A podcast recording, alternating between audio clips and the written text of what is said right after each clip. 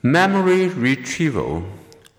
After the magical brain encoding and storage, we still have the daunting task of retrieving the information. What triggers retrieval? Retrieval clues. How do external cues, internal emotions, and order of appearance influence memory retrieval?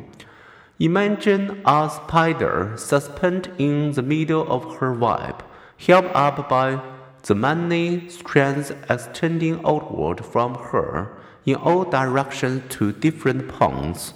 If you were to trace a pathway to the spider, you would first need to create a path from one of these anchor points and then follow the strand down into the web. The process of retrieving a memory follows a similar principle because memory are held in storage by a web of associations.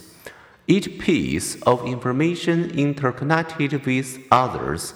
When you encode it into memory a target piece of information, such as the name of the person sitting next to you in class, you associate with it other bits of information about your surroundings, mood, sitting position, and so on. These bits can serve as retrieval cues that you can later use to access information. The more retrieval cues you have, the better your chances of finding a route to the suspended memory. The best retrieval cues come from associations we form at the time we encode a memory, smells, tastes, and sights that can evoke our memory of the associated person or event. To call up visual cues that try to recall something, we may mentally place ourselves in the original context. After losing his sight, British scholar John Hull described his difficulty recalling such details. I knew I had been somewhere and had done particular things with certain people, but where?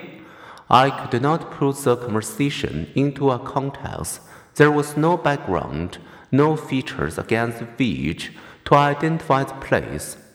Normally, the memory of people you have spoken to during the day are stored in frames which include the background.